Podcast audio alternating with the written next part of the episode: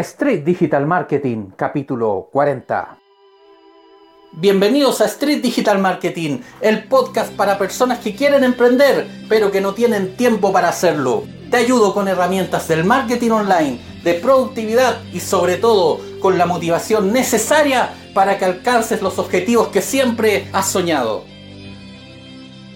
Bienvenidos a un nuevo capítulo de Street Digital Marketing, capítulo, como ustedes lo han escuchado, número 40. Y es típico que este número muchas veces para muchas personas indica una especie de reconversión, reinvención, o como algunos podrían decir, la crisis de los 40. Bueno, algo así es de lo que voy a hablar hoy en este programa. Primero que todo, saludarlos a todos ustedes, a todas ustedes que escuchan este humilde y sincero esfuerzo por llevar el marketing a todos esos emprendedores de a pie, a todas esas personas que no tienen tantos contactos, que no tienen tantas redes de influencia para obtener dinero, obtener recursos, obtener ese, como se podría decir, impulso que te hace brillar de forma más fácil que a los demás. No, este programa es para las personas que van haciéndose camino al andar en este duro camino del emprendimiento, donde nos encontramos con muchas cosas como lo que es diseñar páginas web, como lo que es destacar en el tema del marketing, llamar la atención de nuestros clientes potenciales de una u otra forma, esperando darles el mayor valor posible. Y es un poco por ahí por donde voy a construir este programa aquí junto al amigo, al inseparable Fausto que espero que hoy participe de una buena manera. Otras veces solamente ha llegado a manifestar su desacuerdo con las cosas que estamos hablando, pero es que en verdad Fausto es un personaje. ya, bueno, ¿qué les voy a hablar hoy? La verdad es que tal como lo adelantaba al principio, hoy es un programa un poco, a ver, ¿cómo les digo? No sé si de mea culpa, no sé si de sinceridad extrema, que es algo que a veces no se hace mucho en todo este tema del podcasting, en todo este tema del...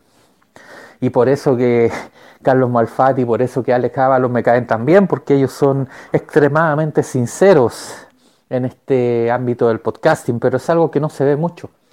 Hoy justamente quiero hablar algo con ustedes algo que me viene dando vueltas hace mucho tiempo y que en esta fecha, bueno, de hecho ahí Fausto se, manifiesta, en esta fecha eh, se notó bastante y es nada más ni nada menos que el colapso de lo que es un autoempleado con ritmo de emprendedor.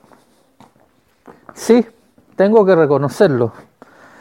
Yo hablo de emprendimiento, ayudo a emprendedores. En el fondo, por mucho tiempo creí estar actuando como un emprendedor, pero ¿saben qué? Después de analizarlo seriamente y sobre todo el lunes anterior, que fue el día de mi cumpleaños número X, no lo voy a decir. Si quieren decirle el, el número pueden colocarlo ahí en los comentarios. En verdad no tengo ningún problema, pero quiero ganar un poco de engagement porque no conozco todos los seguidores que escuchan este programa y, me gustaría conocerlos a todos. Conozco, creo que al 50%, pero hay otros 50% que no sé quiénes son. Así de que ahí concursen, vamos a darles de premio una foto autografiada de Fausto. bueno, ¿qué es lo que ocurre? Que mm, me vi en una situación límite. Resulta que el día de mi cumpleaños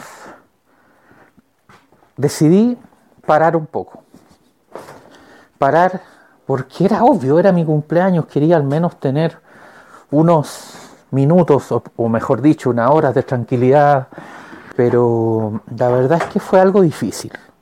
Fue algo difícil porque, y de hecho, Voy a dejar en las notas del programa un episodio justamente del amigo Carlos Malfatti donde habla que a veces el emprendedor es su peor jefe. Y ni hablar cuando uno es autoempleado. ¿Qué es lo que ocurre? ¿Cuál es la diferencia fundamental entre un autoempleado y el emprendedor? la verdad es que la categoría emprendedor muchas veces abarca al autoempleado. De hecho, hay muchas cosas que se solapan y de hecho yo estoy en esos solapamientos porque a mí lo que me falta para ser un emprendedor con todas las letras es tener algo, y ojo con esto, algo que muy pocos emprendedores tienen. Y por lo mismo es que yo el día de mi cumpleaños estaba tan colapsado. De hecho, hubo un momento que yo me sentí hasta culpable por estar parando. Y siento de que en días como ese uno no puede sentirse culpable si al final el descanso es un derecho de todos. O sea, yo ya bastante hago durante mi día como para más encima sentirme culpable por parar el día de mi cumpleaños. Entonces yo ahí dije, no, aquí hay algo que anda mal. Y de hecho, por mucho que los años empiecen el primero de enero, yo en lo particular creo de que muchas veces los años comienzan el día de tu cumpleaños. Y a mí me ha funcionado mucho eso, porque muchos de los grandes cambios que he llevado y que han funcionado bien han sido a partir de la fecha de los cumpleaños. Y en ese aspecto, yo me puse a pensar, esto no puede seguir así. No puede ser de que yo esté peleando por tener horas para disfrutar algo que todo el mundo disfruta. Yo, y esto no es un confesionario, ni es lo que callamos los emprendedores o los autoempleados. Pero me van a creer que yo no conozco Netflix. No lo conozco. Y de hecho yo sé que muchas veces he criticado a las personas que viven en Netflix, así como las personas que viven en Facebook, o así como las personas que que no sé, que pasan todo el día en el celular sin haber una motivación evidente. Pero también es cierto, y yo me he dado cuenta en este último tiempo, que, claro, cuando eso es usado en exceso, al final te es como una droga y no, no puedes reaccionar bien ante nada. Pero, ¿qué de malo tiene de repente perderse una hora, dos horas, para después volver con más carga? Bueno, la verdad es que es eso lo que quiero comentar hoy. Porque es cierto, yo muchas veces he sido muy crítico de todas estas cosas. Pero ojo, yo creo de que hay que definitivamente tratar de incorporar el ocio en nuestras vidas. Incorporar esos minutos, esas horas que al menos te permitan estar tranquilo el día de tu cumpleaños, el día de la Navidad, el día de los cumpleaños de tus seres queridos. O sea, yo he conocido gente que a veces en plena fiesta estaban terminando de editar un post de WordPress a través del celular. O estaban resolviendo cosas de su trabajo. Y eso no puede ser. Y es cierto, yo soy el que más ha defendido el hecho de tener garra, de tener aguante, de renunciar de repente a ciertos placeres temporales por buscar la gloria a largo plazo. Yo soy el que más lo ha dicho y lo sigo manteniendo. Pero también es cierto de que no somos robots. Y al no ser robot, lamentablemente no podemos estar las 24 horas alerta. Yo les juro, yo duermo 5 horas. Y no duermo más porque a ver, yo tengo la maldita costumbre, y de hecho, si hay alguien que sabe cómo evitar esto, por favor que me lo escriba en los comentarios, se lo agradecería mucho. Le daría hasta una suscripción gratuita a todo lo que haga de aquí a tres años más. Me gustaría saber cómo evitar los sueños. De verdad, yo siento que cuando duermo más de cinco horas, me pongo a soñar y a veces cosas no muy agradables. Y despierto más cansado que, relajado. Entonces, Bajo ese punto de vista, 5 horas está bien. Pero a pesar de eso, esas 19 horas se me hacían cortas. Entonces yo me dije, ¿qué está fallando aquí?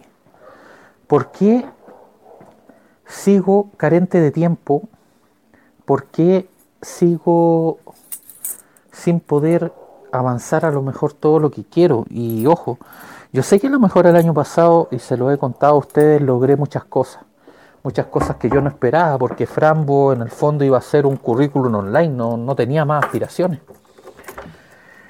Y cuando empecé a meter los servicios, ya, cuando empecé a de a poco a tener contacto con referentes de, de lo que a mí me gusta hacer, ya, y ahora no les, ni les voy a decir lo que empezó a hacer Fausto aquí en el sillón, ya.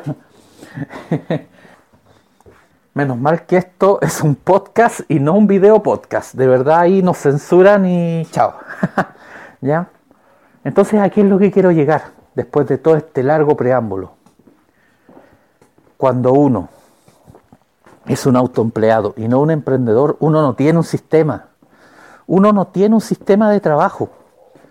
Y claro, como yo en cierto aspecto, y ojo, esto que nos suene de soberbia, esto lo digo porque de verdad me cuesta a veces en Chile encontrar gente con la que hablar de estas temáticas. Y puede que a lo mejor también sea mi problema, como no me gustan mucho las redes sociales, no, ando dando mucho mi, mi parecer en grupo y cosas así. He intentado, pero la verdad es que por este mismo tema del tiempo me mata todo este tipo de cosas. ¿Ya? Pero, a ver, el hecho de conocer herramientas como TechSpander, como eh, Google Calendar, como por ejemplo, uy, ahora me entró un poco la amnesia, pero Zapier, ¿ya? El hecho de conocer esas herramientas me ha permitido ahorrar bastante tiempo. Pero lo mío era pura inspiración, no era planificación. Entonces, por lo mismo, yo no estaba midiendo lo que estaba llegando de carga de trabajo con lo que yo era capaz de producir, ni tampoco estaba balanceando las cosas. Y es más, a pesar que yo he sido el más crítico de este tema, yo estaba cometiendo el error de dar mucho tiempo a las tareas reactivas, como por ejemplo escribir correo. A ver, si hay una persona que tiene una duda Tú no puedes dártela de Da Vinci para escribirle el tremendo correo y a otra persona que tenga la misma duda escribirle otro. No. Para eso está TechSpander, me dirán. Y de hecho yo dije recién que lo ocupaba. Pero tampoco estaba teniendo el tiempo para configurar esos correos. Entonces, tal como decía Kiyosaki, yo estaba en una carrera de la rata. Pero no en la carrera de la rata del empleo, sino en la carrera de la rata del autoempleo. Y ahí yo dije, ya, aquí tenemos que tomar medidas. Y por lo tanto, vamos a bajar Frambo y vamos a terminar el podcast. No, mentira. no, pero sí hay algo que yo voy a hacer y voy a ser súper transparente con ustedes. Al entrar al sitio web hay algunas promesas de cosas que se van a hacer. Lo único que yo voy a dejar a partir de hoy y yo creo que por ahí recién por ahí por octubre lo voy a lo voy a lanzar va a ser el podcast premium. Y por razones obvias porque la verdad es que mm, si ya estoy complicado con lo que hago imagínense si sumo otro tema más. Pero tranquilidad si esto que voy a implantar ahora funciona bien no habría problema en cumplir todo lo que viene para adelante y me refiero nada más ni nada menos a lo que les dije recién, de instalar un sistema y que no necesariamente incluya la productividad, sino que varios aspectos de nuestra vida. Y bajo ese punto de vista yo quiero, y la palabra no es automatizarlo todo, no, porque hay cosas que requieren tu presencia creativa, sobre todo donde entregas más valor. Pero sí, la idea es sistematizarlo todo. Esa es la... Cuando Fausto, yo no sé qué obsesión tiene con los cojines Fausto. Fausto, ven. Uy, de verdad. A ver, insisto, menos mal de que esto no es un video podcast, ¿ya? Yo voy a sistematizar todo lo que hago en Frambo. Voy a sistematizar todo lo que hago también con mis otros trabajos. ¿Para qué? Para realmente ocupar el tiempo que cada tarea merece. Y si es necesario empezar a depurar algunas cosas, yo las voy a hacer.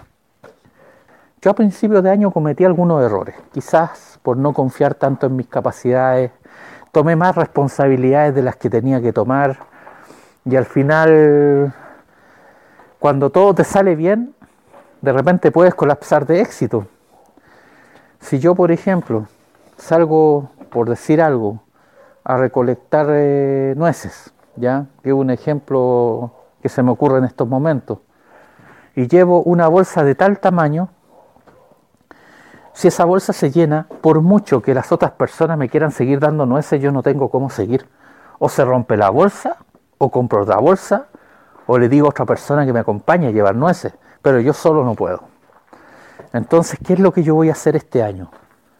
Mi meta ya no va a ser económica. Yo tenía una meta económica, quería llegar a final de año con tanta cantidad de dinero facturada a partir de Frambo y de otras cosas que yo hago. Ahora no, ahora mi meta va a ser sistematizarlo todo. Porque si yo no sistematizo, yo nunca voy a lograr los sueños que tengo con Frambo. Nunca voy a lograr, por ejemplo, tener una academia para emprendedores en problemas, que es uno de mis sueños.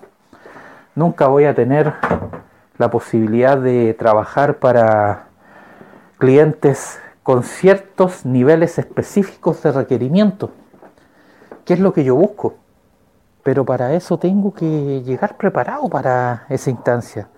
Y la única forma de hacerlo es sistematizando las cosas, porque si no, si no al final voy a terminar en un psiquiátrico, Frambo va a quedar ahí botado, y este podcast, así como me pasó en el pasado con otros podcasts que tuve, va a quedar abandonado. Y no es la idea. De hecho, créanme de que estuve a un paso de no grabar el programa anterior. Porque fue una especie de... ¿Cómo les podría decir? No es introspección, no, no fue eso. Fue algo como... En realidad estuve al punto de colapsar. Esa es la verdad. Cuando sentí que ni siquiera podía tener unas horas libres para mi cumpleaños, yo dije esto hay que cambiarlo. Y la única forma de hacerlo es a través de un sistema. Y por lo mismo, si usted está pasando por esta situación donde ve de que no tiene toda la energía para seguir trabajando en su sitio, para seguir trabajando con sus clientes. Porque, ojo, a mí me siguen llegando igual clientes, eso es lo más chistoso de todo. ¿Ya? Entonces, de repente uno dice, chuta, ¿cómo lo hago para seguir rindiendo?